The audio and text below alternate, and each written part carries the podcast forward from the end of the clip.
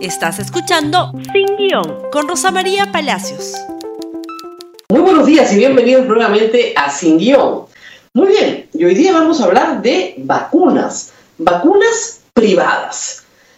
¿Cuál es la idea que postuló ayer en un mensaje vía redes sociales Keiko Fujimori, pero que no solo es de ella, la ha también presentado un congresista de APP en el Congreso y la CONFIEP la viene promoviendo?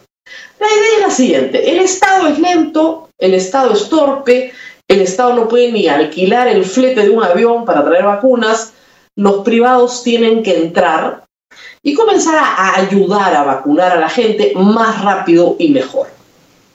Porque los privados lo van a hacer mucho mejor y van a quitarle esa carga al Estado que se tiene que enfocar en los más débiles, en los más pobres, en los vulnerables. Suena bien. Suena bien porque en nuestra constitución el rol del Estado es siempre subsidiario. Suena bien, ¿no es cierto? Pero tiene problemas bien graves. Bien graves como para que ustedes no estén advertidos de que no puede haber una vacuna privada. Y vamos a ir por partes y cucharadas para que se entienda bien.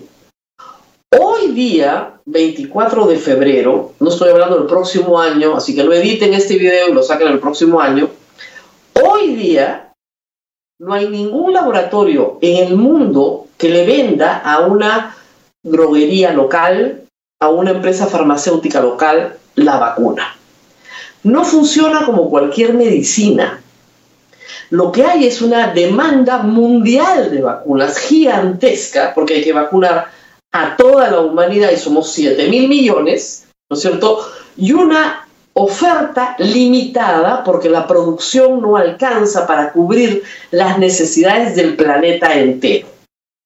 En esa situación, los seis fabricantes de vacunas más importantes, las dos chinas, la rusa, eh, Pfizer, AstraZeneca, eh, Johnson Johnson, Moderna, en fin, están negociando con estados. No están negociando con nadie que sea una droguería del Perú. Con nadie. Con los estados, con el Estado chileno, con el Estado peruano. Estados. Y los estados tienen que comprar y competir entre ellos, y de hecho lo están haciendo para entrar lo más rápido posible, la mayor cantidad de vacunas posibles para vacunar a su población. Como es un bien escaso y solo lo están comprando los estados, los estados tienen que fijar un plan de vacunación que sea racional e inteligente. ¿Para qué? Para reducir el número de fallecidos. Eso es lo central, menos muertes. No que la gente regrese a hacer su vida normal, no, menos muertes. Para hacer eso, la mayoría de los países tiene tres grandes fases, con diferencias, pero tres grandes fases. Primero, la primera línea. El Perú está vacunando, ya ha vacunado a 200 mil personas, tiene que vacunar a 500 mil y llegar al millón en marzo.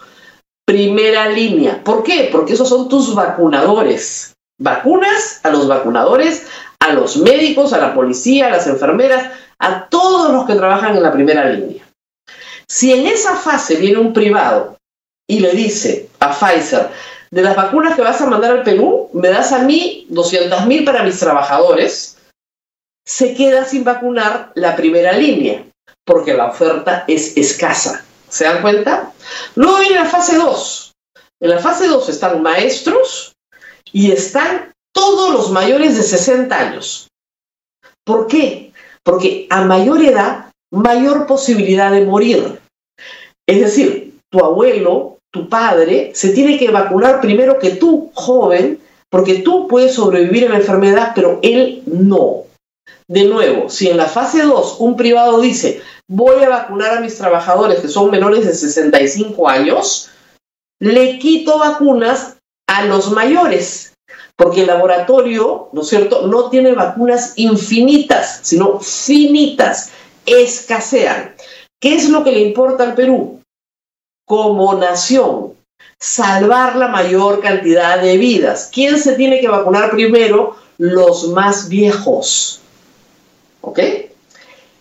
Fase 3. menores de 59 a 18 años, no hay vacuna pediátrica por ahora, así que todo ese grupo, que es el grupo más voluminoso, no significa que no muera cuando se contagia, pero tiene más posibilidades de sobrevivir. Y empiezas, obviamente, con los mayores de 50, con los mayores de 40 y al final los menores de 30 a 20 o de 30 a 18. ¿Por qué fijas estas prioridades? Porque estás haciendo un uso racional de un bien para evitar que la gente muera. Esa es la idea.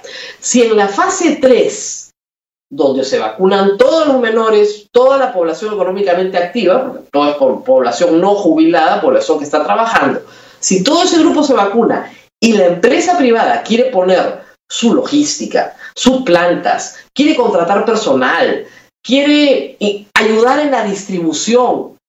Obviamente que por supuesto, pero magnífico. Lo que la empresa privada no puede hacer es decir, dame a mí primero y deja de vacunar tu primera línea y a tus viejos. Y yo primero, y yo primero, y yo primero. ¿A qué se parece eso? O sea, ¿en qué se diferencia la propuesta de Keiko Fujimori con la conducta de Martín Vizcarra? En saltarte la prioridad. En decir yo primero. Y ojo, hay que tener un componente adicional. Ustedes dirán, pero son millones de trabajadores. Un momentito. Esto es empresa formal. La empresa formal en el Perú no es ni el 20% hoy de la PEA después de todos los despidos de la pandemia. Y digamos que de ese 20%, sacando el sector público, porque no entraría, de ese 20% de los privados, el 10% tendrá el dinero como empresa para comprar y repartir gratuitamente. El 10%. ¿Se dan cuenta? Entonces, lo que se quiere es que esas personas, propietarias de estas empresas y sus entornos, no dijo entorno, dijo Keiko Fujimori, zona de influencia, se vacunen primero. Son una minoría de minorías. Se vacunen primero y se salten todas las demás prioridades. Porque la propuesta no es para vacunar a los padres de los trabajadores. ¿ah? No, no, no, no. Es para vacunar a los trabajadores. ¿Para qué? Para que no se enfermen y que la plata que estamos gastando en pruebas rápidas y moleculares, ya ahora la usemos en la vacuna. De nuevo, no es un tema de plata solamente, es un tema de prioridad. No hay. El próximo año, cuando hayan miles de vacunas producidas en el mundo y sobre, ¿no es cierto?, la producción, como con cualquier otra vacuna, Cualquier laboratorio privado las puede traer al Perú como con cualquier otra medicina. El problema es que no hay. Y para los que creen que el Estado es pésimo vacunando, que lo va a hacer muy mal, que es un desastre, recordarles que una de las pocas fortalezas que sí tiene la sanidad peruana es justamente la de vacunar. En el año 2006, la campaña contra la rubiola duró 45 días y se vacunaron a 20 millones de personas. Una sola dosis, es verdad, pero 20 millones de personas en 45 días. Las vacunas estaban disponibles. Si las tienes, se puede. Y como se ha establecido en otros casos en el mundo, la vacunación en este caso alcanza velocidad con el transcurso de las semanas. Las dos o tres primeras semanas donde estamos ahora vas a ir mucho más despacio que las tres últimas. Entonces tienen que darle velocidad. Una vez que el país adquiera velocidad, inmediatamente pasamos a la fase 2 y a la fase 3 y que haya las vacunas, que vengan las vacunas. No es un tema de privados. Francamente, no sé quién está asesorando a Keiko Fujimori, pero es suicida, pero suicida políticamente en campaña, buscar un beneficio especial para un grupo reducido de personas que reitero, no son ni el 10% de la PEA en edad de trabajar, que no son ni vulnerables, ni prioritarios, ni son ancianos, ni están dentro de los grupos de riesgo. Para que ellos sí y el resto no. En la fantasía loca de que puedan volver a su vida anterior, cuando no vamos a poder volver a la vida anterior hasta que no se vacune el 70% de la población. ¿Por qué? Porque una persona vacunada no va a morir de la enfermedad, está protegida, pero no quiere decir que no se contagie. Puede contagiarse de otros no vacunados y contagiar a otros no vacunados y transmitir el virus. La persona vacunada no hace la enfermedad nunca cuando el 95% de la población está vacunada y ya no tiene por dónde cogerla. ¿Ok? Se necesita que nos vacunemos todos en un orden preestablecido. Así lo ha dicho el ministro Ugarte. No puede entrar el privado a quitarle vacunas al Estado y alterar el orden preestablecido, porque lo único que haces es aumentar y mantener el número de muertos, que eso es lo que tenemos que evitar. Muy bien, espero que haya quedado claro, ¿no? Porque lo he explicado tantas veces.